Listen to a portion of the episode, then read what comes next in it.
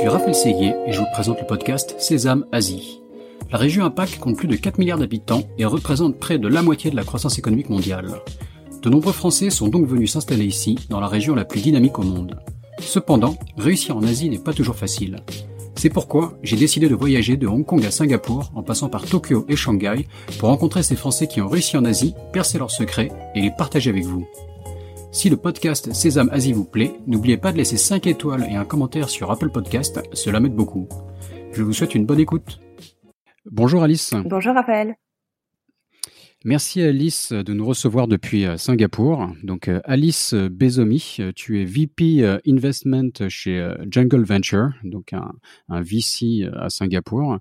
Euh, tu m'as été conseillé par plusieurs personnes euh, pour euh, participer à ce podcast. Donc on ne, se connaît pas, on fait connaissance aujourd'hui, mais je me suis dit que tu devais être incontournable vu que ton nom revenait régulièrement. Ben, c'est gentil. Je, je, suis très heureuse d'être aujourd'hui à ton micro et de pouvoir partager avec tes auditeurs un petit peu de mon expérience en Asie du Sud-Est avec ma, ma casquette de VC. D'accord, très bien. Donc justement, on va, parler donc de, ton travail de VC. Ça va nous amener à parler un peu de la, scène tech à Singapour et en Asie du Sud-Est. Euh, comment ça fonctionne un VC On va peut-être revenir un peu sur les bases. Mmh euh, donc voilà, plein, plein de sujets euh, à aborder. Euh, mais pour commencer, je vais te demander de te, de te présenter brièvement, s'il te plaît. Oui, ça marche. Donc, euh, donc je m'appelle Alice. Ça fait maintenant six ans et demi que je suis à Singapour euh, et six ans et demi que je, je, travaille pour Jungle Ventures, qui est un, un fonds VC série A, série B, qui investit en Asie du Sud-Est principalement, avec aussi quelques investissements en Inde et aussi des boîtes qu'on accompagne dans leur développement aux États-Unis ou en Europe. On est, euh, on est assez gros euh, dans la région. Notre, notre troisième fonds qu'on est en train d'investir en ce moment fait 240 millions de dollars US. Et, euh, et on est en général le lead investor. Et, et ce qui est assez rigolo, c'est que quand je suis arrivée il y a six ans et demi, je suis arrivée avec juste deux trois valises et pas de boulot. Et, et j'avais juste mon expérience d'avoir bossé dans un fonds de VC en France pendant trois ans et demi, quatre ans. Et mon objectif, c'était vraiment d'arriver et puis de pouvoir euh, soit rejoindre une start-up, soit rejoindre un fonds d'investissement euh, en Asie pour, euh, pour vraiment pouvoir être capable d'accompagner ce marché que j'avais déjà, pour lequel je voyais déjà des, des, un énorme potentiel et, une grosse capacité d'accélération et d'avoir des belles start-up en devenir. Et, et, donc quand je suis arrivée il y a, il y a six ans et demi, il y avait très peu de fonds sur la place. Et, euh, mmh et je les ai un petit peu, euh, euh, enfin, je les ai contactés un par un, euh, sachant qu'il y avait une liste que j'ai trouvée dans un dans un dans un journal type Tech in Asia, qui faisait la liste donc des des fonds qui avaient reçu le soutien du gouvernement de Singapour avec des programmes de, de co-matching. Et je les ai fait mmh presque un par un. Et Jungle à l'époque avait 10 millions de dollars sous gestion et c'était un des plus gros. Donc juste pour, pour, pour voir à quel point le, le, le marché a complètement changé en l'espace de, de 6-7 ans euh, Aujourd'hui, il y a beaucoup de fonds en Asie. De 10 millions à, 3, à 240. 350 au, Alors, 240, je vois 350 sur votre ouais, web aussi, au total, euh, à travers les différents fonds sous gestion, il y a 350 millions. Euh, mais le, le, le, dernier fonds euh, fait 240 euh, et c'est ce fonds-là qu'on mhm. est en train d'investir. Donc effectivement, en l'espace de, de, on va dire, 8 ans, ils sont passés de 10 à 240 millions euh, au sein d'un. D'accord, donc une, une, croissance fulgurante. Quoi. Donc voilà, et puis de la même manière, le nombre de startups euh, a, a vraiment explosé, la qualité des entrepreneurs est vraiment là maintenant. Donc, euh, donc vraiment. Vous avez investi dans 35 startups, c'est ça euh? Ouais, c'est ça, un, petit peu plus, mais on a 35 ouais. sociétés dans lesquelles on a investi, on va dire, des tickets un peu significatifs. Euh, et, et euh, Il y a une liste entière sur le site web. On peut. C'est intéressant en même temps qu'on en discute d'aller voir. Donc c'est jungle.vc, jungle.vc en français. Ouais. Et vous avez tout un portfolio euh, très détaillé où on voit tout, tous vos investissements. Ouais, tout à fait. Euh, ils sont normalement tous sur le site. Et, euh, et, euh, et, donc voilà, donc c'est assez intéressant en, en, si peu de temps de voir comment les choses ont, ont évolué et, et, bien sûr le il y a encore tellement à écrire quand on voit ce qui se passe en ce moment avec euh, euh, le, listing, l'IPO de Grab, euh, Tokopedia et, euh, Gojek. Enfin, il y a, encore plein plein de choses qui vont se passer. Donc, c'est vraiment une super région en termes de, dynamique de start-up et d'investissement. Mmh non, ça va être super excitant de, vivre ça, j'imagine. La, la scène tech en général, c'est toujours quelque chose de dynamique, etc. Mais les, les, chiffres que tu décris, là, ça va être encore encore autre chose, quoi. Euh, mais pour, pour revenir, euh, donc euh, tu nous dis, tu es arrivé comme ça à Singapour. Enfin, décris-nous un peu ton, ton, arrivée. Enfin, c'est, j'imagine que c'est peut-être pour des raisons familiales que tu es venu ici, je sais pas. Mais tu arrives à Singapour. Est-ce que tu as eu un choc culturel? Comment ou est-ce que ça s'est fait de manière assez naturelle Ouais. Décris-nous un peu ça. Ça marche. Alors déjà, je suis pas arrivée toute seule. je pense que l'histoire aurait été très différente en arrivant toute seule parce que forcément, démarrer une expatriation, surtout quand on n'a pas déjà de travail, c'est toujours un peu Enfin, il y a des hauts et des bas. Euh, Et mhm. donc, donc, je suis arrivée avec mon mari. On, on était tous les deux, euh, on n'avait pas de boulot, mais on s'était dit, voilà, on, on, démissionne de nos jobs à Paris et on, part tenter l'aventure en Asie. Euh, et puis on verra. Il y a pas mal de couples qui font ça, quoi. C'est ouais, bah, disons que c'est peut-être plus, facile que que tout seul, mais bon, faut, faut arriver à se motiver à deux. C'est bah, justement, une grosse décision, quoi. C'est plus facile en fait de se motiver à deux. Euh, D'accord. Et du coup, euh, et du coup, bah, l'objectif. Faut que les deux, faut que les deux soient, soient raccords, quoi. Faut arriver Je pense que dans pas mal de cas de figure, il y, en a qui doivent, un des deux qui doit être un peu réticent.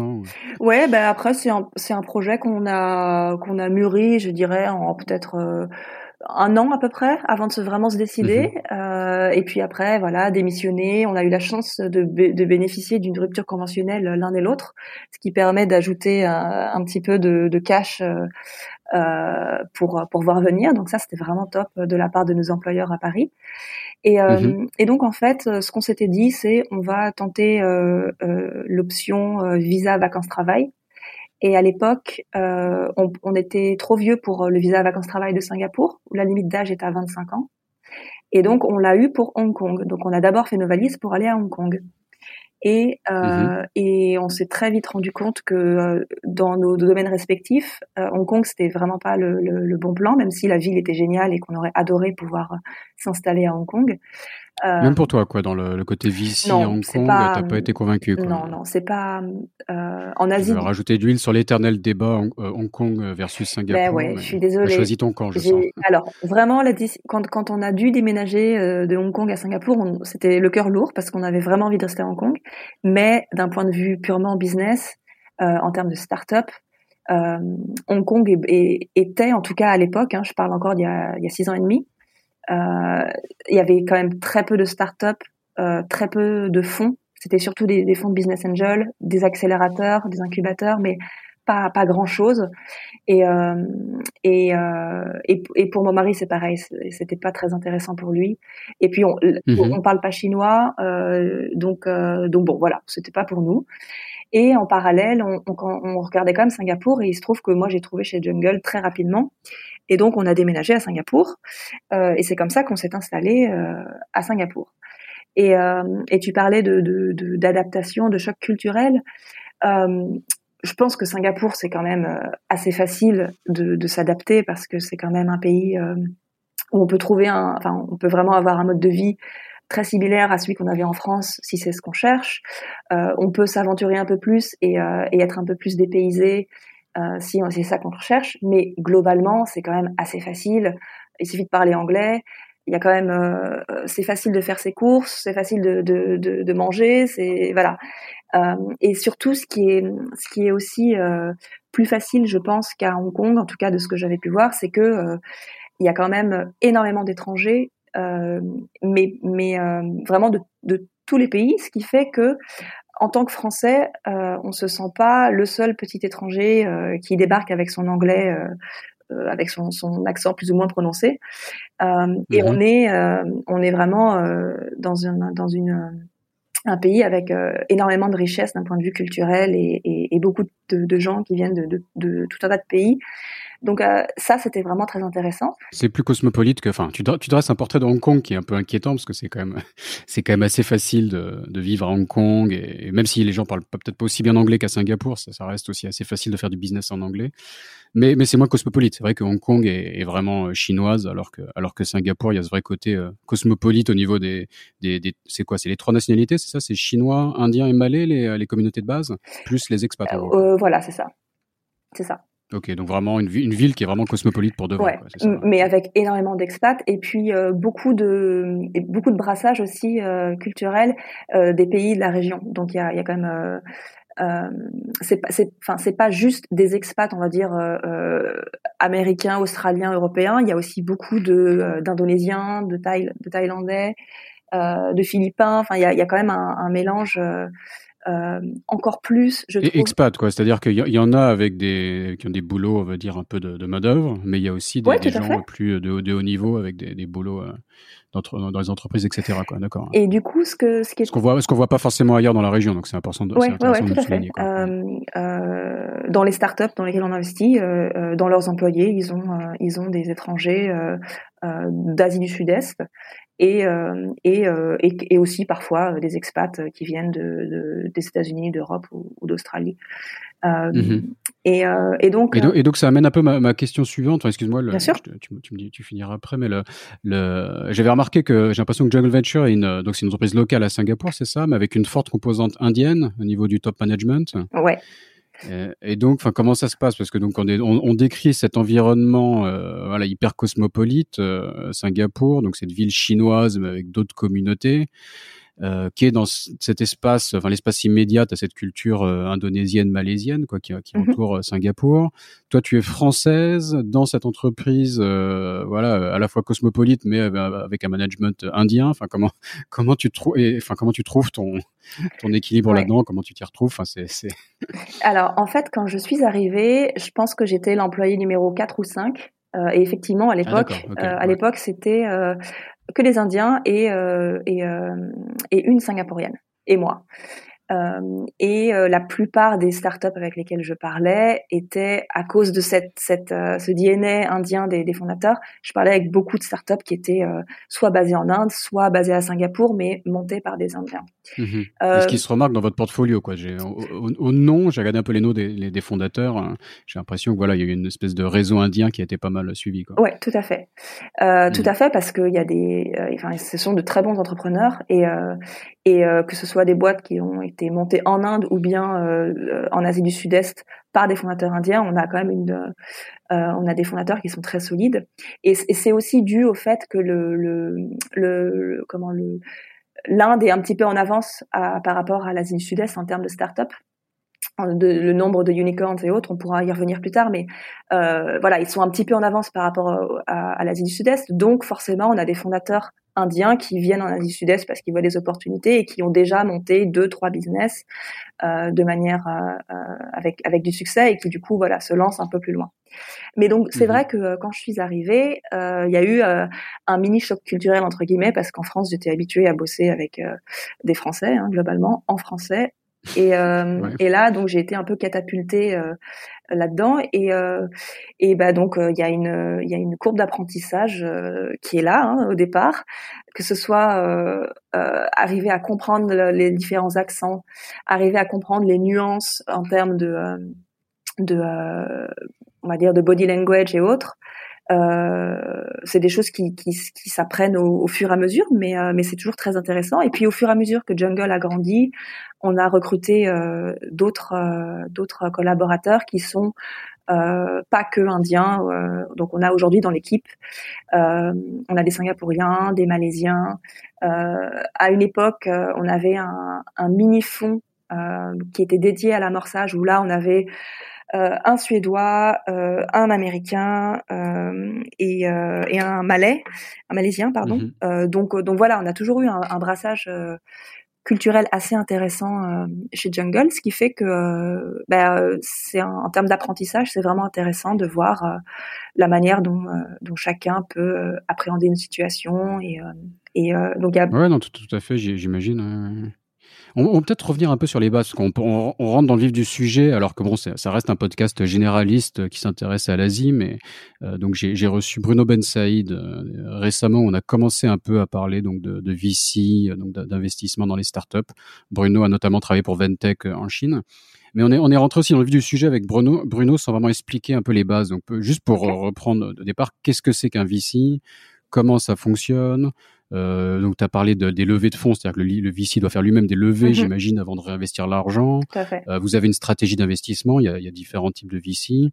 Et après, j'imagine que donc vous travaillez surtout avec des startups, donc il y a peut-être une logique aussi d'accompagner ces startups et euh, in fine donc euh, de, de, sortie. Quoi. Comment est-ce que vous faites des, ces fameux exits euh, pour arriver à, à ressortir l'argent que vous avez déjà investi quelques années auparavant C'est exactement ça. En fait, tout commence par la partie levée de fonds pour le VC en tant que tel. Euh, donc on, doit euh, on doit faire euh, des roadshows. Donc c'est on fait la tournée des popotes auprès de, ce qu'on appelle des, LPs, les limited partners, qui sont euh, en général des fonds de fonds, des fonds souverains, des institutionnels, des family office.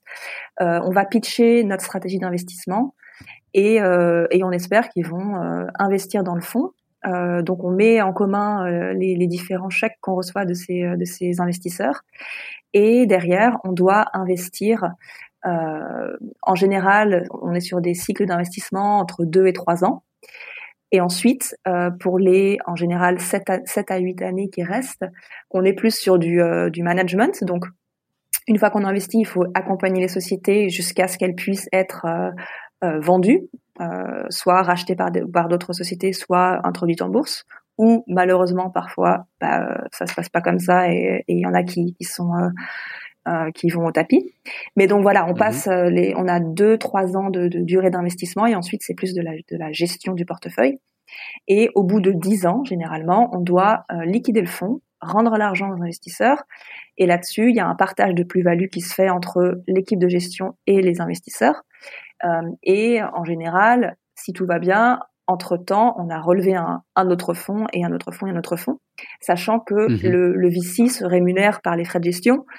Euh, et, euh, et, donc, euh, voilà, c'est, il, faut, il faut relever de l'argent régulièrement pour pouvoir continuer à investir et pour pouvoir continuer à travailler avec des startups. Parce que selon la stratégie d'investissement des fonds, on peut être sur un accompagnement dans la durée ou plus une stratégie qu'on peut appeler où on fait des petits tickets dans lesquels on va pas forcément réinvestir. Euh, nous, chez Jungle, notre stratégie, elle est vraiment d'investir dans un nombre de sociétés qui est assez limité par rapport à la taille du fonds. Donc en général, on mhm. est autour de 15 à, 16 euh, compagnies, sociétés par fonds dans lesquelles on va investir euh, entre, on va dire, 3 et 10 millions de dollars pour le premier ticket d'investissement. Et ensuite, on a suffisamment de réserves pour pouvoir continuer à les soutenir euh, dans les, on va dire, 3, 4, 5 ans qui suivent. Euh, et si besoin, euh, ça peut être par le biais d'un deuxième fonds ou d'un troisième fonds. Mais l'objectif, c'est vraiment pouvoir les accompagner mhm. dans la durée. D'accord. Donc ça veut dire, enfin, vous êtes sur des investissements, donc sur des, des startups qui sont déjà relativement matures, quoi. C'est quoi? C'est du série A déjà Alors, euh, ouais, on est, euh, on a, on va dire série A, série B. C'est là où se situe la majorité du portefeuille. Euh, on a fait aussi quelques investissements euh, vraiment en early stage, euh, donc quand les sociétés étaient vraiment au stade du lancement. donc c'est des mhm. sociétés comme Mooglix en Inde ou bien Credivo en Indonésie euh, et Credivo qui est l'une comme l'autre. Hein. Moblix comme Credivo aujourd'hui sont vraiment euh, très grosses. Ils ont levé plusieurs centaines de millions de dollars et, et c'est des boîtes dans lesquelles on est rentré vraiment très tôt, euh, presque au stade de, de l'incubation. Euh, on a fait quelques deals de pré-série A, mais c'est vrai que la majorité, ça va être série A, série B. Donc c'est quand des boîtes sont autour du million de dollars de, de, de, de recurring revenue. Mhm. Et donc, enfin, quand, quand, on est VC, il y, a, forcément une logique de diversifier le risque. Enfin, vu que c'est des investissements risqués, euh, sur cette, cette, logique d'en faire euh, un, un, nombre assez conséquent pour que, au final, il y, a, il y ait un ou deux vainqueurs qui puissent euh, enfin augmenter les chances d'avoir un ou deux vainqueurs qui mhm. puissent faire gagner de l'argent, c'est ça? Mais vous, vous avez vous avez quand même une logique de pas en de faire un nombre relativement restreint d'investissements, ouais. disais, hein. Alors effectivement, ce que tu disais, il y a, y a, différentes stratégies. Il y a des fonds qui vont euh, qui vont être plus dans une logique de faire beaucoup d'investissements chaque année. Et mhm. euh, s'il y en a beaucoup qui se crachent, c'est pas grave parce que ils sont dans une stratégie où il y en a forcément euh, un nombre euh, suffisant qui vont vraiment performer et qui vont rattraper l'intégralité du portefeuille. Euh, nous, notre démarche, elle est un peu différente. On est plus sur, euh, on est un peu plus sélectif dans le sens où euh, on sait qu'il y a que c'est des investissements qui vont demander beaucoup d'attention et on les accompagne vraiment. Euh, on passe beaucoup de temps avec les fondateurs, avec les équipes, et, euh, et du coup, on peut pas avoir 50, 50 boîtes chaque année dans lesquelles on investit parce que on pourrait pas y consacrer suffisamment de temps. On pourrait pas faire les introductions à nos différents partenaires euh, euh, euh de la même manière s'il faut faire cinq ans d'introduction en permanence ou bien de manière vraiment qualitative aller voir notre réseau en disant ben voilà il y a telle ou telle boîte qui ont besoin d'accompagnement sur tel pays euh, est-ce que vous pouvez regarder faire un pilote etc donc mhm. donc c'est deux approches différentes mais mais il y a des fonds sur le marché que ce soit 500 Startup Wavemaker ou même Sequoia, dans une certaine mesure, sont beaucoup plus dans, dans, dans l'approche d'investir euh, euh, dans beaucoup, beaucoup de sociétés. Et puis, euh, ils font, euh, ils font un, un, réinvestissement uniquement dans celles qui performent et les autres, bah, tant pis. Euh, notre approche est vraiment différente. C'est vraiment, on fait des, des, des, réinvestissements dans presque toutes les boîtes. et, et on essaye vraiment de les soutenir du mieux qu'on peut. D'accord. Justement, enfin, ce qu'on appelle le smart money, c'est ça, dans, dans l'idée de, de, faire un investissement plus d'aider les startups activement pour, pour augmenter leur chance de, leur chance de réussite. C'est un, un peu à un autre niveau pour des, des, startups plus jeunes. C'est un peu le système des, de tout ce qui est incubateur, accélérateur, où quelque part on, on donne de l'argent aux startups et on les accompagne vraiment avec un vrai programme pour, pour les aider à réussir.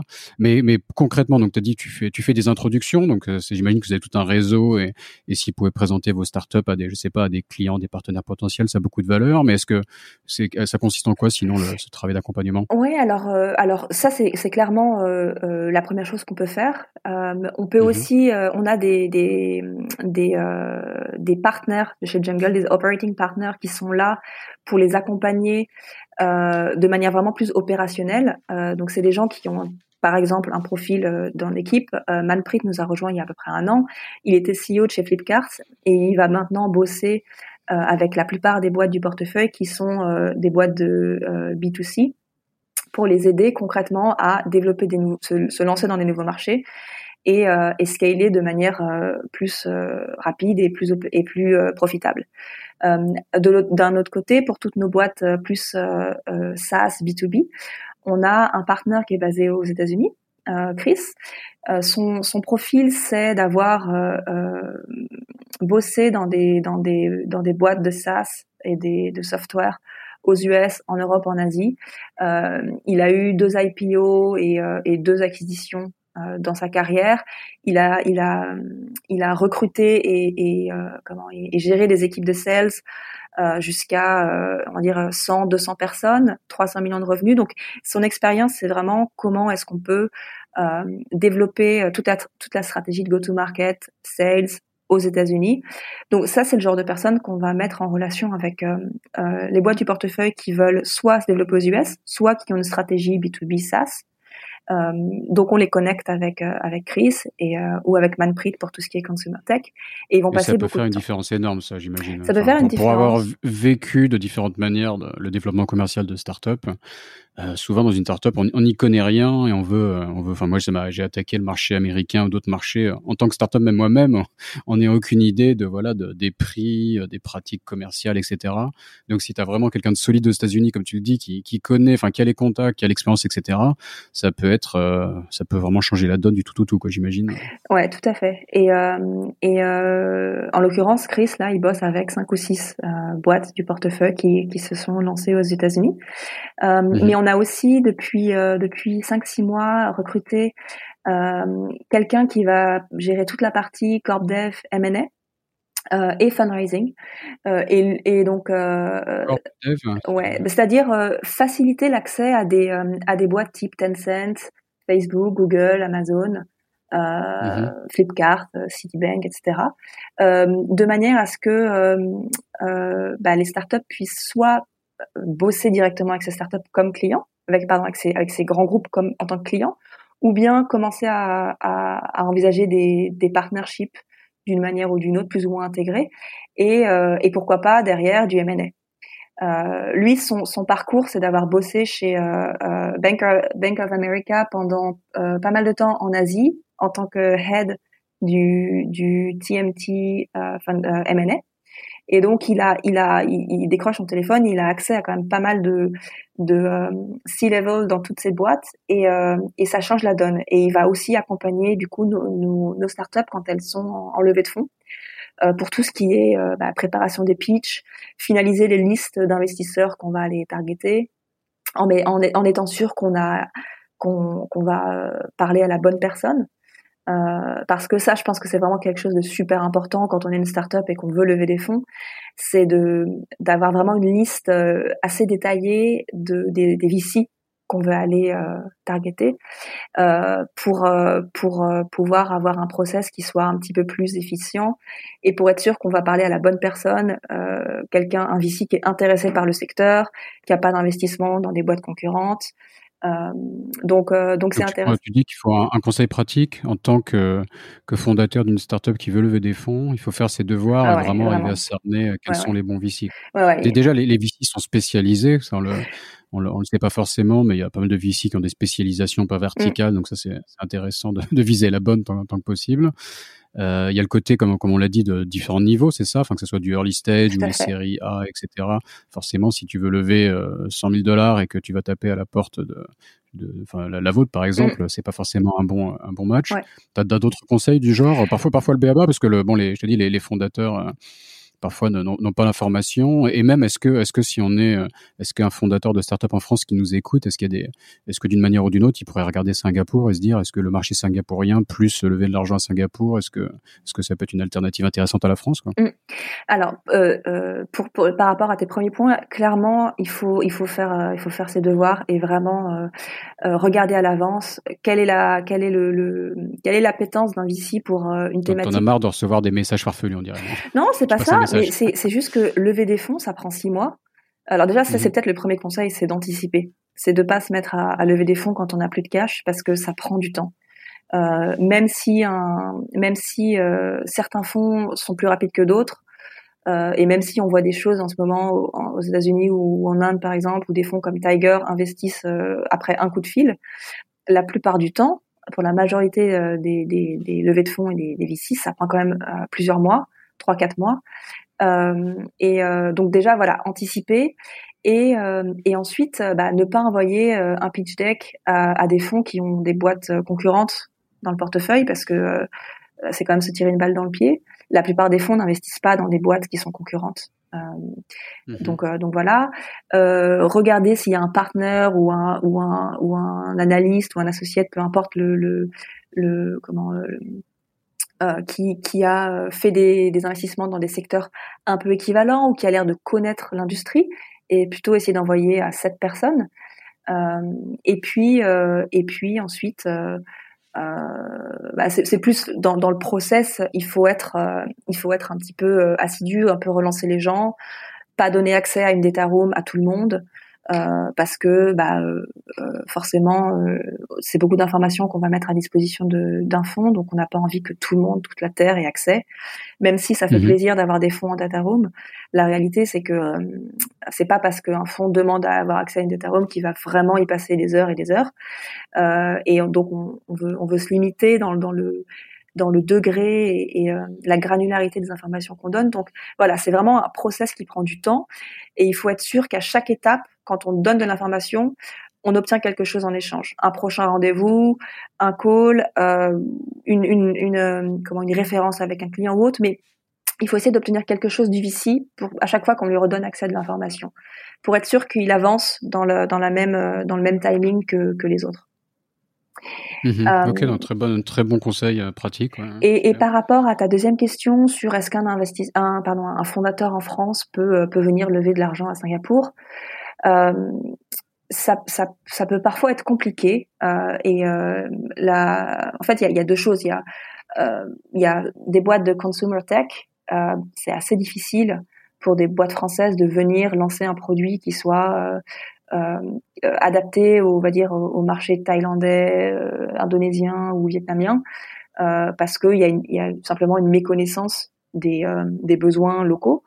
Euh, ce sera pas forcément adapté euh, il faudra faire beaucoup beaucoup de de euh, comment de enfin il y aura un travail très fort pour être sûr que euh, que c'est que ça plaît au consommateur local, que c'est dans la bonne langue, etc. Donc il y a beaucoup de codes qu'on n'a pas forcément. Donc tout ce qui est consumer tech c'est un peu difficile. Tout ce qui est plus euh, euh, pourquoi pas. Après là encore ça reste compliqué et il y a un gros travail à faire à l'avance. et il faut pas juste penser que Singapour est, est, est, la porte d'entrée et que en, ayant juste un, bureau à Singapour, on peut on peut targeter tout le marché sud-asiatique.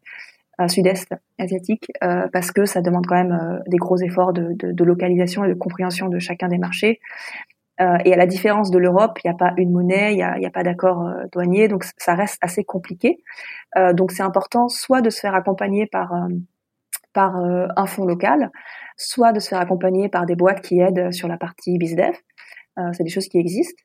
Euh, après, se faire accompagner par un fonds local, la, la, petite difficulté, ça va être que la plupart des fonds euh, qui sont en Asie du Sud-Est euh, veulent investir dans des boîtes qui sont déjà basées en Asie du Sud-Est, avec des fondateurs qui sont plutôt des locaux, qui comprennent bien le mhm. marché. Donc, euh, donc c'est un petit peu, euh, un peu l'œuf et la poule.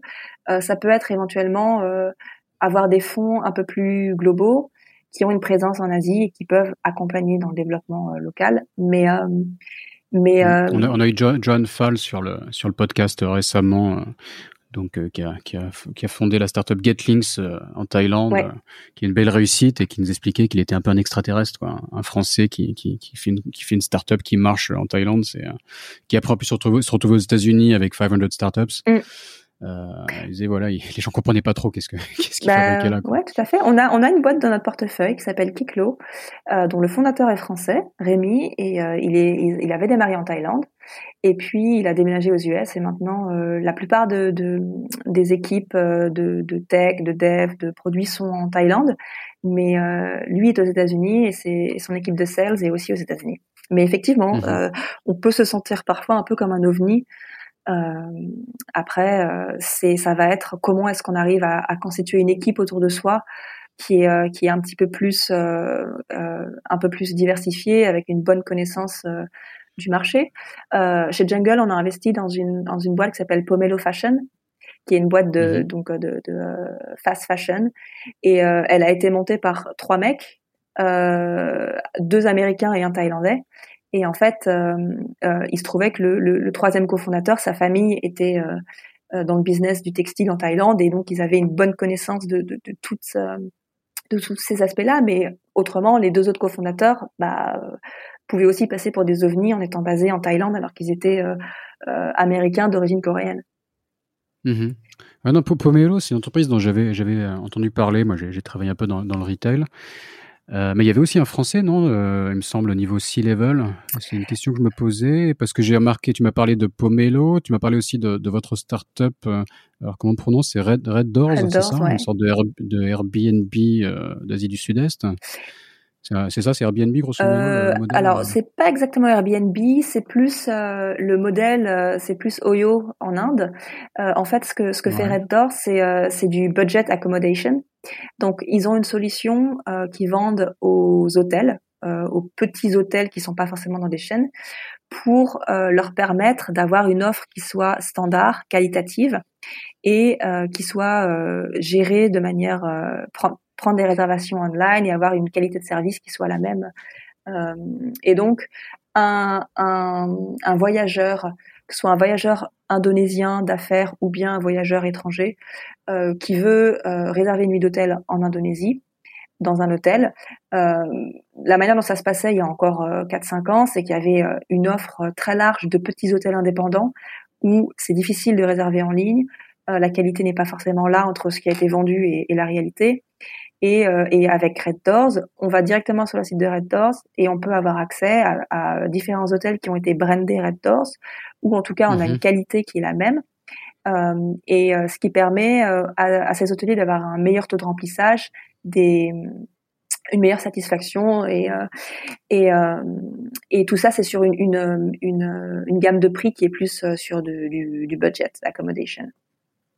Ils ont commencé à me C'est de la réservation, mais avec un vraiment un travail de, de curation entre guillemets des hôtels qui est peut-être plus nécessaire dans, le, tout à fait. Dans ces pays. Euh, et vraiment de remise. Moins, euh, des marchés moins matures. Ouais, et de remise. Euh, enfin, ils vont jusqu'à euh, repasser un coup de peinture, mettre un, ah, une couverture ouais, brandée Red Doors et qui soit propre, un petit nécessaire de toilette dans la salle de bain. Enfin, c'est C'est, euh, on pousse le, principe d'Airbnb qui, eux, prenaient des belles photos, eux, ils, rendent carrément la, chambre belle, on va Exactement. dire. Pousser le principe encore plus loin. Tout à fait. Et c'est pas des particuliers, c'est des hôtels indépendants. Et, c'est, euh, et ça devient une start-up. Alors, je, je sais pas, sur LinkedIn, ça affiche direct 1000 employés. Euh, ça, devient, ça devient un truc vraiment conséquent, c'est ça Oui, ouais, ils, sont, ils sont très gros maintenant, euh, Red Doors. ils se sont développés. Donc, ça, ça a démarré en Indonésie, à Jakarta. Ils ont ensuite ajouté plusieurs villes en Indonésie avant de pouvoir se développer vraiment dans les autres pays. Donc, ils avaient. maintenant, il y a des hôtels à Singapour, aux Philippines. Euh, et ils continuent leur plan d'expansion euh, dans la dans la région. Donc euh, donc c'est une c'est une belle boîte et ils ont ils ont plutôt bien résisté au, à toute la période Covid. Euh, donc, euh, donc c'est une, une, très belle boîte et, et c'en est une pour le coup qui a été euh, fondée par des Indiens. Mm-hmm. qui était anciennement de chez Make My Trip, qui est une, une boîte indienne qui a très bien fonctionné. Donc voilà, euh, connaissance du Et marché. Vous concrètement, euh, c'est des, enfin c'est des, euh, c'est un investissement qui s'est fait euh, à quel niveau et comme, enfin, de votre point de vue, l'aventure Red Doors, comment comment ça s'est passé quoi? Alors, on a investi à l'époque, la, donc on a investi quand c'était vraiment early stage, on va dire en seed. Et à l'époque, la société ne s'appelait pas Red Doors et c'était sur une, une, un business qui était différent. Ça s'appelait Comeasure et c'était sur euh, permettre aux hôteliers d'avoir euh, accès à du online booking directement. Au lieu de passer par les plateformes euh, type Bookings ou, Expedia ou autres, c'est de pouvoir récupérer la main sur les, les utilisateurs, leurs, leurs clients, en leur proposant, on va dire, le, Shopify du, du, site internet pour, le, pour, pour un hôtel. Et c'était en mhm. Inde. ils se sont très vite rendus compte que ça, ça, ça, n'allait pas décoller suffisamment rapidement et, et donc euh, en regardant ce que faisait Oyo en Inde, euh, les fondateurs ont, euh, développé ça en Indonésie. donc assez rapidement, je pense peut-être deux trois mois après notre investissement, ils ont déménagé en Indonésie et ils ont lancé ce qui est maintenant Red Doors, donc avec un, modèle qui est très différent de, de ce qu'était euh, joueur au départ. Mmh et donc on les accompagne depuis 2014. Mmh D'accord. Et donc c'est une de vos success stories, un peu comme Pomelo. Euh, et Pomelo, qui est une, euh, donc c'est une, marque de retail, une marque de, de fringues, j'allais dire, euh, mais qui, qui sort euh, au premier au premier vu enfin j'ai eu l'impression que c'était enfin euh, c'était pas forcément le, le, truc le plus évident pour un VC comme vous. Donc il doit y avoir une vraie composante tech qu'on voit pas au premier abord c'est ça? Parce que typiquement un VC va investir dans des, des, des startups vraiment tech et là on a l'impression de voir une, une marque de, de fashion. Ouais alors quand, quand on a commencé enfin la première fois qu'on les a rencontrés et, et, au moment où on a fait notre premier investissement leur positionnement c'était du Korean fashion vendus en Asie du Sud-Est. Euh, et ils ont progressivement euh, ajouté, et donc ils sourçaient des, des, des, des designers coréens et ils les, et les revendaient derrière en Asie du Sud-Est. Mm-hmm. Ils ont progressivement remonté la, la, chaîne de valeur et aujourd'hui leur proposition c'est vraiment end-to-end, donc de la, de la, de la, du design, la conception, la fabrication, la distribution, online et via des magasins. Euh, et, euh, et, en fait, il y a énormément de tech derrière. Euh, tout leur appareil de, de tout ce qui est design, inventory management, ils l'ont développé en interne. Donc il y a quand même une, une, dimension assez forte. Et puis ensuite, ils ont innové sur la manière de dans la partie distribution. Ils ont lancé il y a maintenant deux, trois ans euh, des, des des mini boutiques qui permettent de tester les produits euh, avant de les acheter. Donc on peut acheter en ligne et ensuite aller récupérer dans, un, dans une de ces mini boutiques, essayer et ensuite on peut soit garder, soit soit euh, rendre. Euh, une sorte de click and collect, tout à fait. mais avec des mini boutiques. Quoi. Avec des mini boutiques. Une sorte de réseau de boutiques qui, est, qui est développé euh, spécifique, spécifiquement pour le click and collect. Exactement, avec quand même quelques mhm. produits euh, qui sont euh, en rayon, euh, ce qui permet mhm. de, de, de, faire un peu de cross-sell au passage. Mais mais on n'est pas on n'était pas sur des formats de de, de boutiques très grandes. donc donc donc ça pour un pour un VC ça reste intéressant et il y a beaucoup de, de boîtes euh, direct to consumer qui sont euh, financés par des VC dans, différents euh, secteurs, que ce soit fashion, cosmétique,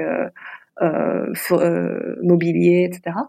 Donc c'est des choses qui se font. Après, nous, notre approche par rapport à ça, c'est de privilégier les marques euh, qui vont avoir des euh, taux de marge qui sont plus importants que les marketplaces, où là euh, on est sur des marges plus faibles et, et où la difficulté de, de, de, de, se créer un consommateur loyal, fidèle, est plus difficile parce qu'on est sur des dynamiques où on a un consommateur qui recherche en permanence le meilleur prix et qui sera pas mhm. forcément fidèle à une place de marché plutôt qu'un autre par opposition à une marque qui crée vraiment son audience et qui euh, qui va avoir accès à, à, au profil de son consommateur et qui va pouvoir le relancer d'une manière euh, plus ou moins euh, intéressante.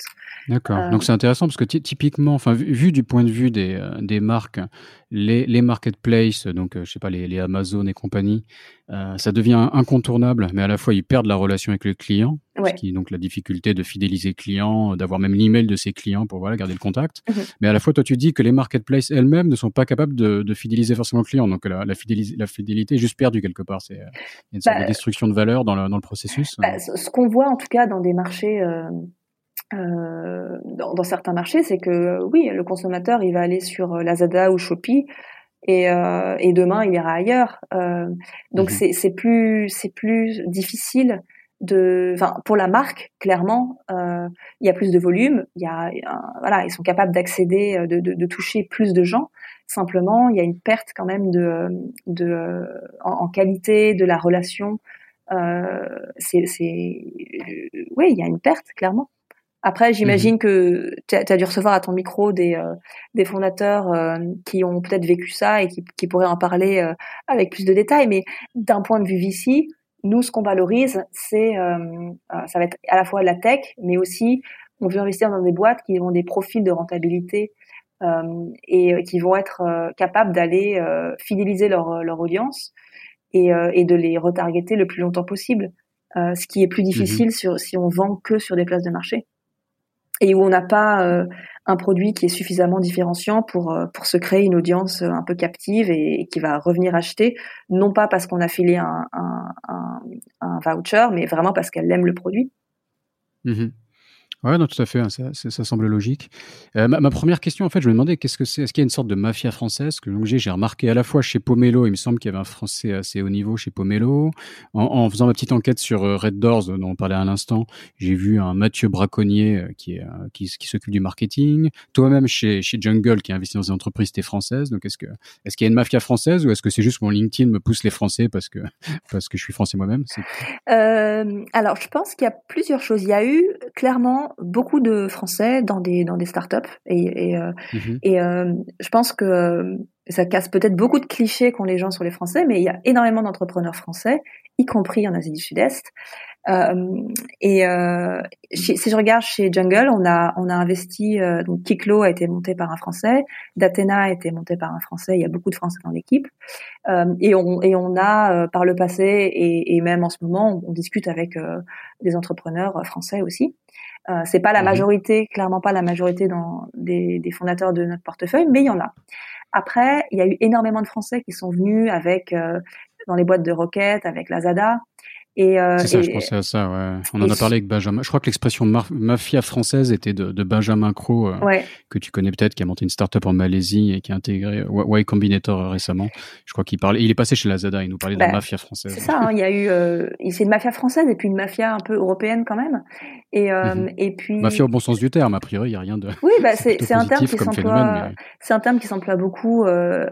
historiquement, il y avait la mafia PayPal et et aujourd'hui il y a la mafia Grab, Gojek. C'est juste la manière dont beaucoup de gens se sont retrouvés à bosser à peu près à la même époque dans des boîtes qui ont eu beaucoup de succès.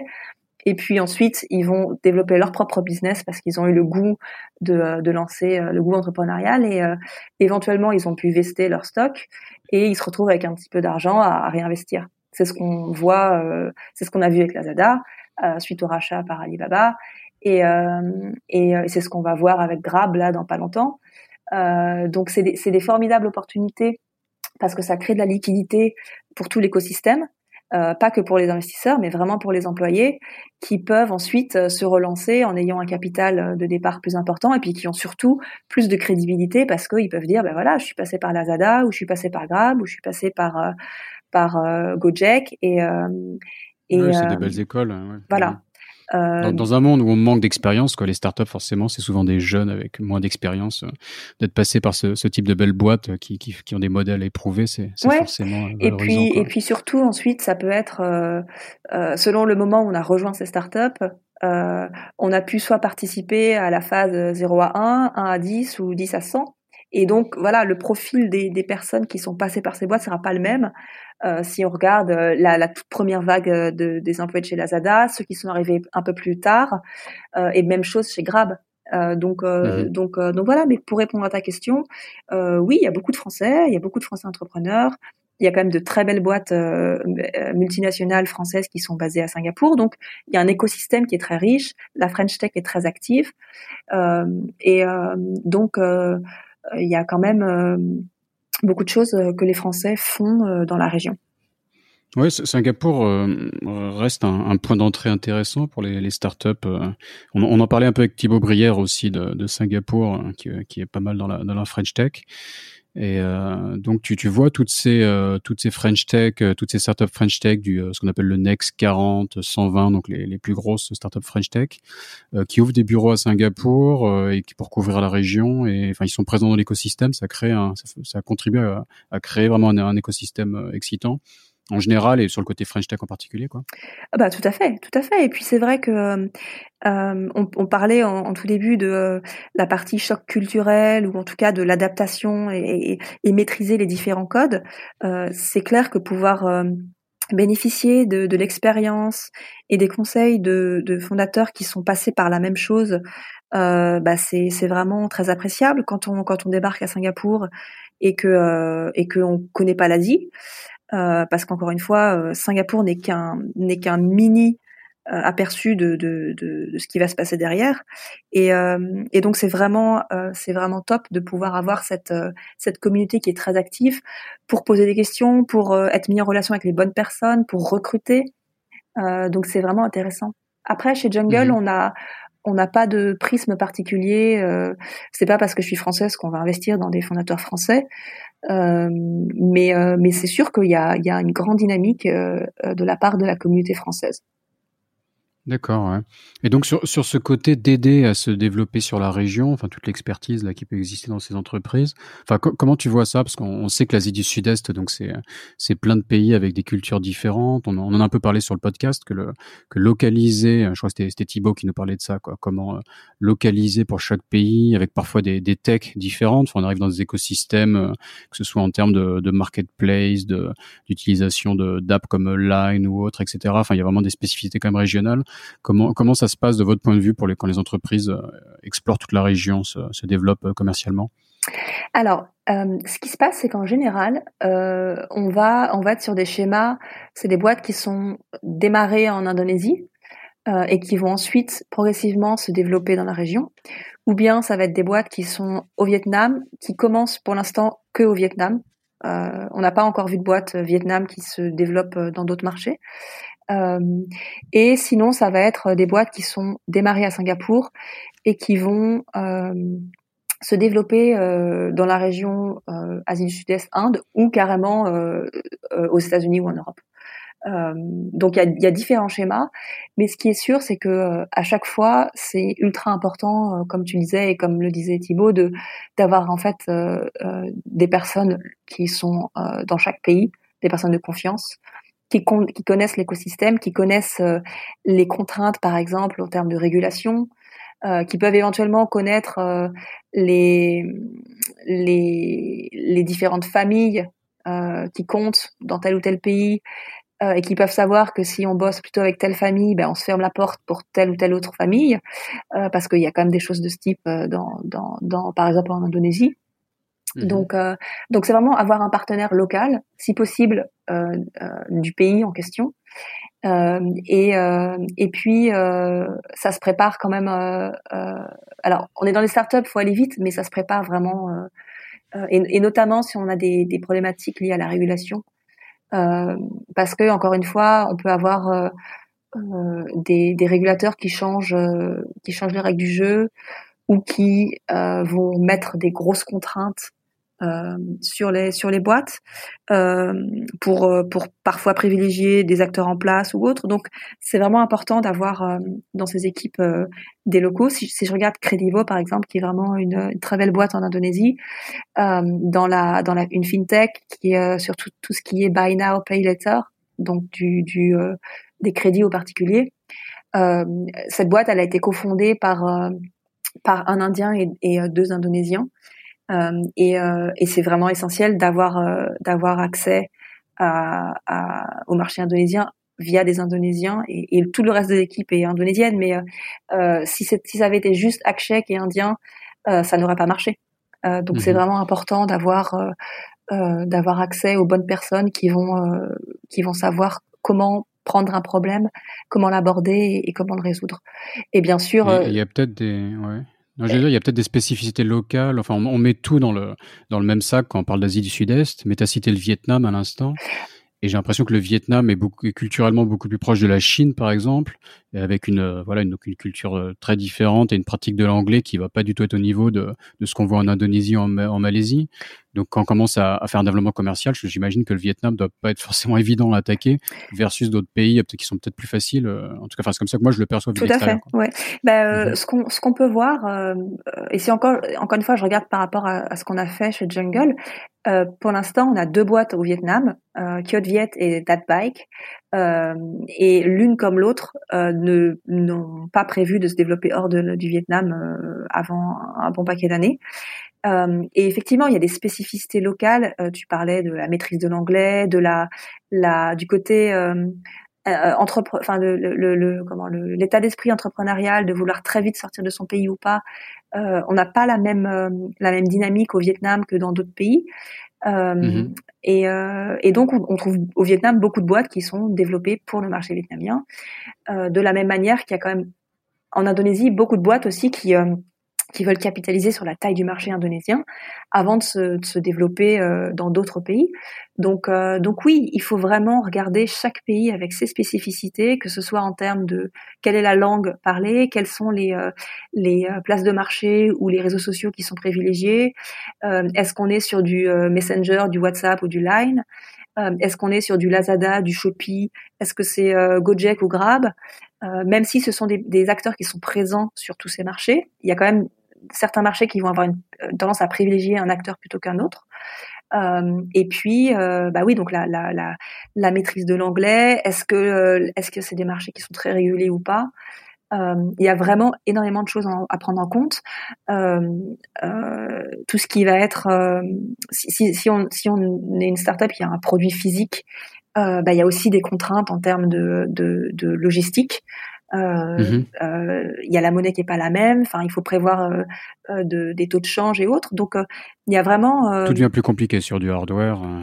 Ouais. Que ce soit de s'il faut traduire les packaging bah, par rapport du software où tu appuies sur un bouton pour caricaturer le, ouais, bien sûr. hardware une fois que le packaging il est imprimé.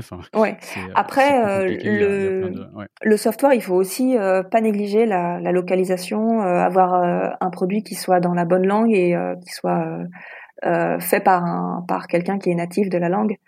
Euh, et ce qui mhm. est ce qui est aussi une des raisons pour laquelle beaucoup de boîtes euh, américaines, par exemple, n'ont pas marché ici ou en tout cas sont pas présentes ici, c'est parce que euh, on peut pas juste balancer un produit en anglais et, et euh, en espérant que, que l'adoption soit soit là.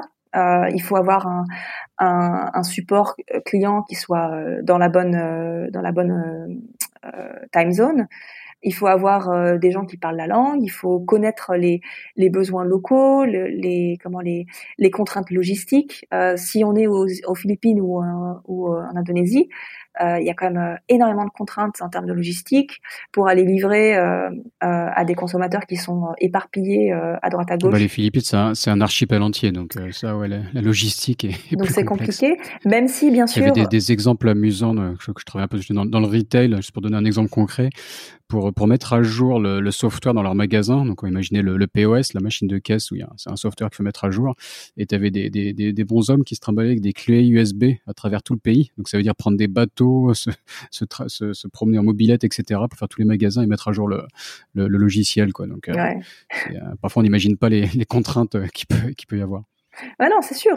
Après, il y a aussi beaucoup de business qui vont, qui vont en fait euh, se faire uniquement dans les grandes villes euh, mhm. et pas du tout euh, essayer d'aller atteindre. mon, exemple était un peu extrême.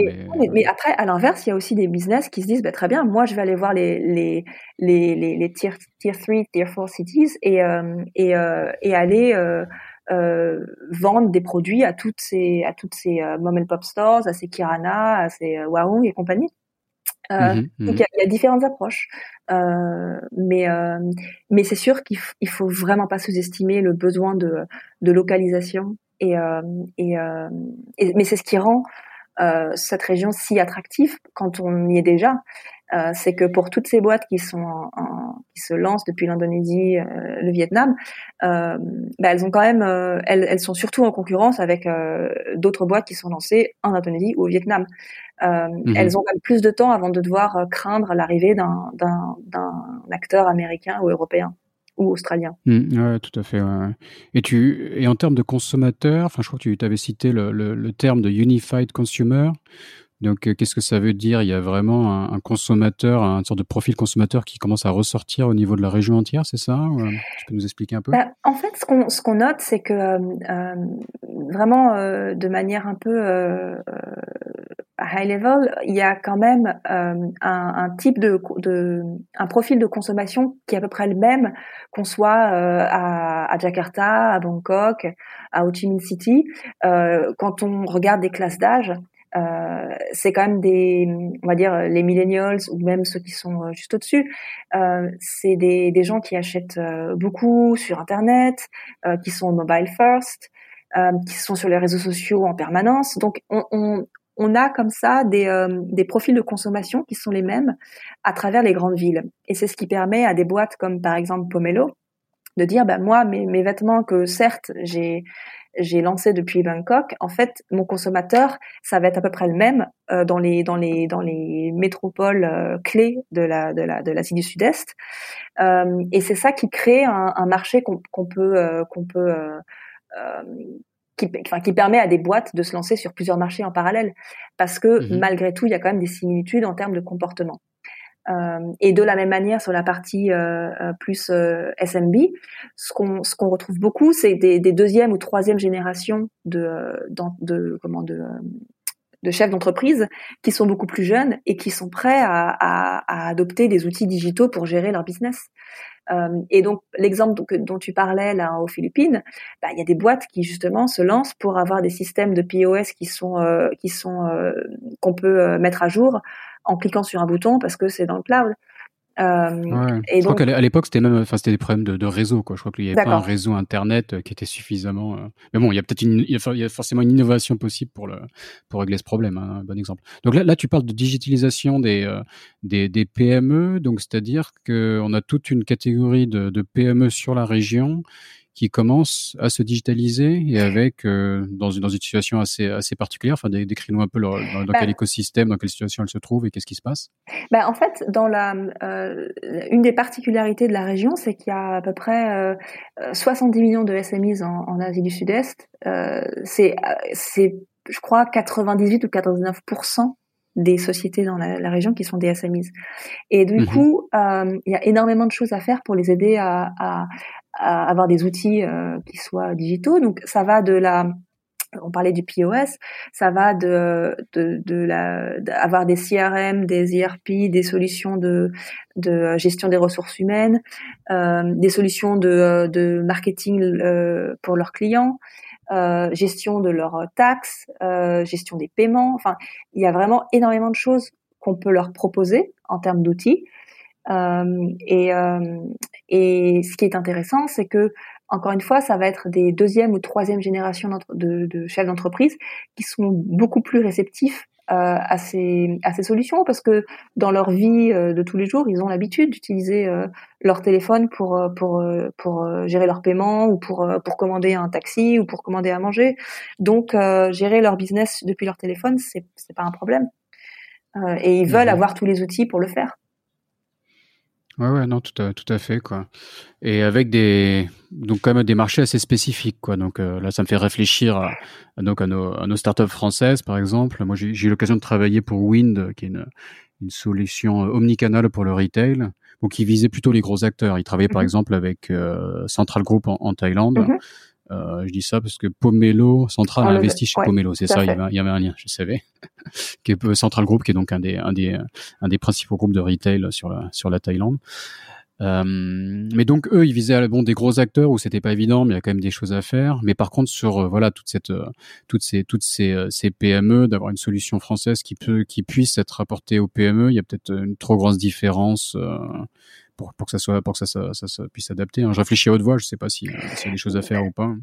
si si la si la solution de la PME française est capable de de s'adapter aux contraintes du marché, euh, mmh pourquoi pas après, il faut voir quelle est la, quelle est le, quelle est la plus-value de.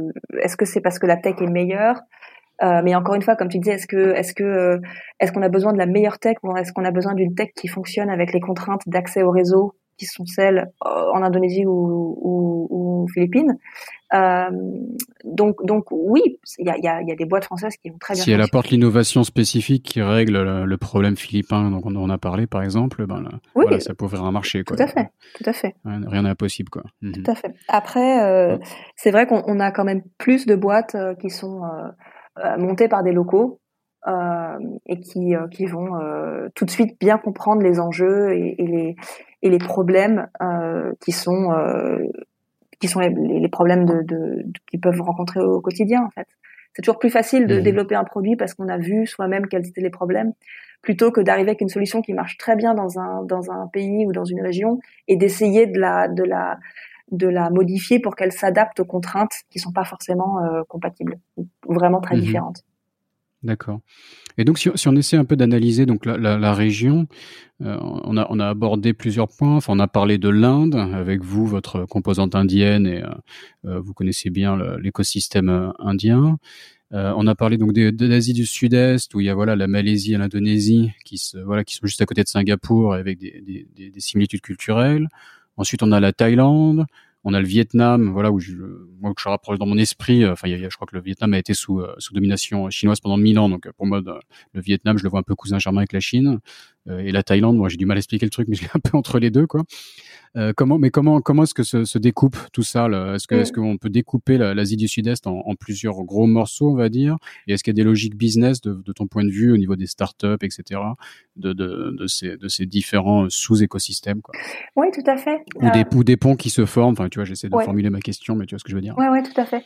Non, mais c'est exactement ça. Euh, euh enfin, tu parlais de, de disons que je, je crois que le, le, le Vietnam est un petit peu dans l'ère d'influence de la Chine et qu'en tout cas il y a beaucoup de, business euh, fait en Inde par, enfin, fait en Vietnam pardon par des Chinois. Euh, et, euh, et de plus en plus d'autres d'autres nationalités s'intéressent au Vietnam en tout cas d'un point de vue investissement. Mais jusqu'à très récemment il y avait quand même pas grand chose qui se passait d'un point de vue ici au Vietnam par des non vietnamiens mais, mais, clairement, ça s'accélère énormément. Jusqu'à très récemment, le, vraiment la locomotive, c'était l'Indonésie. Singapour, parce que c'est un pays qui est plus mature, qui est beaucoup plus facile de faire du business de, de manière plus sécurisée. et mais c'est un petit marché, donc c'est mhm. surtout là où on a le, les sièges des entreprises. Mais ensuite, très rapidement, les opérations se font dans les pays de la zone. Mais donc pays très mature, très en avance, beaucoup de support de la part du gouvernement, tous les investisseurs sont basés là. Euh, Indonésie, locomotive en termes de taille de marché, de montant d'investissement. Euh, et puis. Rappelle-nous la, la, population en Indonésie. Euh... euh, euh alors, il faut. Le, ça, c'est la petite nuance en fait à, par rapport à, à, à l'Inde ou à l'Indonésie, c'est qu'il y a, il y a la population totale de ces pays mais il y a surtout la, la, population dans les euh, dans les métro cities et c'est surtout ça en fait qu'il faut regarder euh, parce que euh, si on regarde la population en Inde par exemple euh, ce qui est vraiment intéressant c'est euh, les tier 1 tier 2 cities quel va être le, le, le GDP par tête dans ces dans ces villes là et parce qu'il y a mhm. une vaste majorité des, de la population qu'on va pas pouvoir toucher, soit parce qu'ils parlent pas anglais, soit parce qu'ils ont un pouvoir d'achat qui n'est pas là, ou parce qu'ils sont dans des dans des zones trop reculées. Et c'est la même problématique en Indonésie. Donc, euh, parler de 270 millions d'habitants, mais au final, pas très un, un, marché. Euh, est-ce que c'est accessible ou un marché qui puisse être targeté en tout cas euh, il, il, faut vraiment bien plus limité quoi. Ouais, voilà, il faut vraiment regarder euh, euh, au sein des grandes villes. alors, parce que la plupart des, des, des, des business se lancent. Parce que c'est un, c'est un chiffre, enfin le, tout le monde le sait pas quoi. 200, un, un quart de milliard d'habitants d'Indonésie, c'est quand même un chiffre euh, conséquent. Alors que c'est pas un pays dont on parle tous les jours à l'échelle du globe. Je veux dire, toi forcément bien plus, mais. Ouais, mais euh, mais encore une fois, euh, c'est pas euh, en termes euh, de marché quoi. Ouais. De, de, de, taille de marché, de capacité de pouvoir d'achat mhm. et de dépenses. Euh, c'est pas c'est pas ce chiffre-là qu'il faut regarder, c'est vraiment dans les dans les grandes métropoles. Euh, et mhm. ensuite, selon selon sa selon sa cible, est-ce que on est sur euh, euh, de, des, du banked unbanked? Euh, Enfin, il y a vraiment beaucoup de choses à prendre en compte et il faut pas s'arrêter à la population, euh, au, au, grand chiffre de population. Mhm. Et, et, et, de la même manière, quand on regarde la population d'Asie du Sud-Est, il y a 650 millions d'habitants c'est ça, ça veut dire tout et rien à la fois parce que euh, euh, les, les, trois quarts vont vivre dans des îles ou dans des campagnes qui sont pas accessibles. Donc vraiment, mhm. vraiment regarder euh, quel est le type de, de client euh, de son business et, et quelle est le vrai la vraie taille de la population. Et c'est pour ça, encore une fois, que, que certains business ont plus d'intérêt à, à aller cibler des clients qui vont être à Bangkok, Jakarta, Ho Chi Minh City, Singapour, plutôt que de se dire je vais me lancer en Indonésie et couvrir euh, toutes les villes d'Indonésie, euh, ce qui fait moins de sens. Mhm. Ok, euh, d'accord. Donc voilà. Et, et, l'Inde, comment comment l'Inde se place par rapport à cet écosystème, quoi euh, Alors, on peut on peut on peut faire un lien vraiment entre l'Inde et l'Asie du Sud-Est. Est-ce que c'est est-ce que c'est quasiment des blocs séparés Alors c'est des blocs séparés. Euh, mhm. Et euh, maintenant, ce qu'on voit quand même de plus en plus, c'est des ponts qui se créent entre l'Inde et l'Asie du Sud-Est. Euh, on a quand même pas mal de boîtes indiennes qui ont été, euh, qui ont, qui ont, qui ont commencé à avoir des tailles intéressantes, qui ont été euh, financées par des fonds, par des gros fonds qui se développent en Asie du Sud-Est. On a par exemple une boîte de, de software de ressources humaines qui s'appelle Darwin Box, euh, on n'a pas investi chez Jungle, mais, mais c'est une boîte qui, euh, qui a commencé en Inde et qui se développe. Dans notre portefeuille à nous, on a une boîte euh, qui s'appelle Live Space, qui est sur du, du home design, donc c'est du consumer tech. ils ont démarré en Inde et maintenant ils se développent en Asie du Sud-Est. Là encore, c'est une boîte qui a démarré dans les grandes métropoles, à Bangalore, à Mumbai, et qui maintenant va venir de manière sélective à Singapour, euh, à Jakarta, à Bangkok. Euh, et, et euh, en commençant vraiment par Singapour parce qu'on est sur un panier moyen qui, est plus élevé. Mhm. Mais donc clairement, on voit de plus en plus de boîtes qui, qui cherchent à faire cette bascule. Et il y a aussi beaucoup de fonds d'investissement euh, qui se positionnent maintenant à cheval entre l'Asie du Sud-Est et l'Inde. Euh, donc Jungle, c'est ce qu'on fait depuis depuis depuis 2012-2013. Mais il y a aussi Sequoia, Lightspeed, euh, on voit d'autres fonds comme SIG ou Vertex qui commencent aussi à se positionner entre euh, entre ces deux régions. Et, euh, et donc euh, oui, c'est, clairement il y a des y a des choses à faire parce que encore une fois il y a des y a beaucoup de problématiques qu'on retrouve en Inde ou en Indonésie sur des, des, des, des, choses qui sont pas efficientes, sur des problématiques de logistique. donc ça fait des opportunités pour pour ces boîtes là de se développer avec tout ce qu'elles ont appris en Inde euh, parce qu'elles ont commencé avant. Encore une fois, l'Inde, euh, il y a à peu près 4-5 euh, ans d'avance sur l'Asie du Sud-Est en termes de développement des startups, de l'écosystème, de la, de la, comment, de, de, de, ces entrepreneurs qui en sont déjà à leur deuxième, troisième, quatrième startup. Euh, mhm. Donc, il y a, y a, beaucoup de choses qui sont euh, qu'on observe de l'Inde vers l'Asie du Sud-Est. L'inverse est vraiment moins vrai. D'accord. Mhm. Ok, non, mais merci beaucoup de nous éclairer un peu sur. Enfin, c'est intéressant d'avoir une vision un peu à la fois macro de, de tout cet écosystème, de toute cette région, et, et à la fois micro, comme tu l'as, tu l'as très bien décrit, avec pas mal de, de zoom effectués sur sur plusieurs startups. Donc, on a appris beaucoup de choses. Hein, merci beaucoup. Mais on va on va conclure l'épisode donc euh, avec euh, peut-être une une astuce ou une, une, synthèse de, de ton expérience sur sur Singapour, voire sur la région, quoi, avec une, une astuce pour pour donc hacker Singapour ou même hacker l'Asie du Sud-Est, si tu peux généraliser.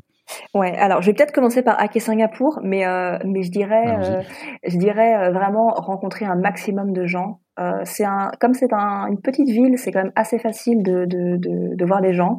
Les gens sont beaucoup plus disponibles que, dans d'autres endroits comme Paris. Donc vraiment euh, euh, faire beaucoup de, réseautage pour comprendre vraiment les spécificités locales, comprendre quels sont les grands acteurs, euh, les enjeux des uns des autres, euh, et vraiment euh, essayer de très rapidement maîtriser un petit peu les, les, tenants, les aboutissants et les, et les grands les grands enjeux de ce pays. Après, pour ce qui est de se développer dans des dans, dans la région, bah, c'est vraiment d'avoir sur place un relais de confiance qui soit qui, qui soit soit un local, soit quelqu'un qui est dans le pays depuis au moins dix ans mais qui soit de la même manière capable de, euh, de, de faire tous ces ponts entre euh, quels sont les grands acteurs qui comptent, quels sont les gens à ne pas froisser, euh, quelles sont les, les contraintes euh, administratives, réglementaires, etc. Euh, pour éviter de se casser les dents parce que on n'a pas toujours la, on n'a pas toujours deux, deux chances de faire une bonne impression et, et si on rate son entrée dans un marché, ça coûte de l'argent mais ça peut aussi coûter coûter sa réputation ou autre. Donc euh, vraiment mhm. avoir quelqu'un de confiance en local. Et si possible, avoir un bon investisseur comme Jungle qui a le réseau et, qui peut vous présenter euh, ces bonnes personnes. Tout à ça fait. Peut, ça peut aider. Exactement. Euh, ok, ok, super. Euh, Est-ce que tu as une, une, présence sur les réseaux sociaux que tu veux partager, un moyen de te contacter éventuellement? Alors, je n'ai ni Twitter ni autre, je suis uniquement sur LinkedIn. Mmh, ok. Donc euh, Alice Besomi, attends, j'écorche ton nom. Besomi Alice, ouais, tout à fait. Besomi, pardon, ouais, sur LinkedIn. Comme ça. Je pense qu'il y, a que moi. s o m i Je mettrai le, je mettrai le lien dans la, dans la description de l'épisode pour qu'on puisse directement cliquer dessus. Mais euh, ok, bah super, merci beaucoup Alice et, euh, et bonne chance pour la suite alors. Bah, je te remercie et puis euh, à très bientôt. Merci beaucoup. Cet épisode de Sésame Asie est maintenant fini. Si vous êtes toujours là, c'est que ça vous a sûrement plu. N'hésitez donc pas à laisser 5 étoiles et un commentaire sur Apple Podcast, cela m'aide beaucoup. Pour me contacter, le plus simple est de m'ajouter sur LinkedIn, Raphaël Séguier, S-E-G-H-I-E-R. N'hésitez pas à me dire ce que vous avez pensé du podcast, à suggérer des invités ou des thèmes qui vous intéressent. Tout feedback est le bienvenu. Merci d'avance et je vous retrouve au prochain épisode. Salut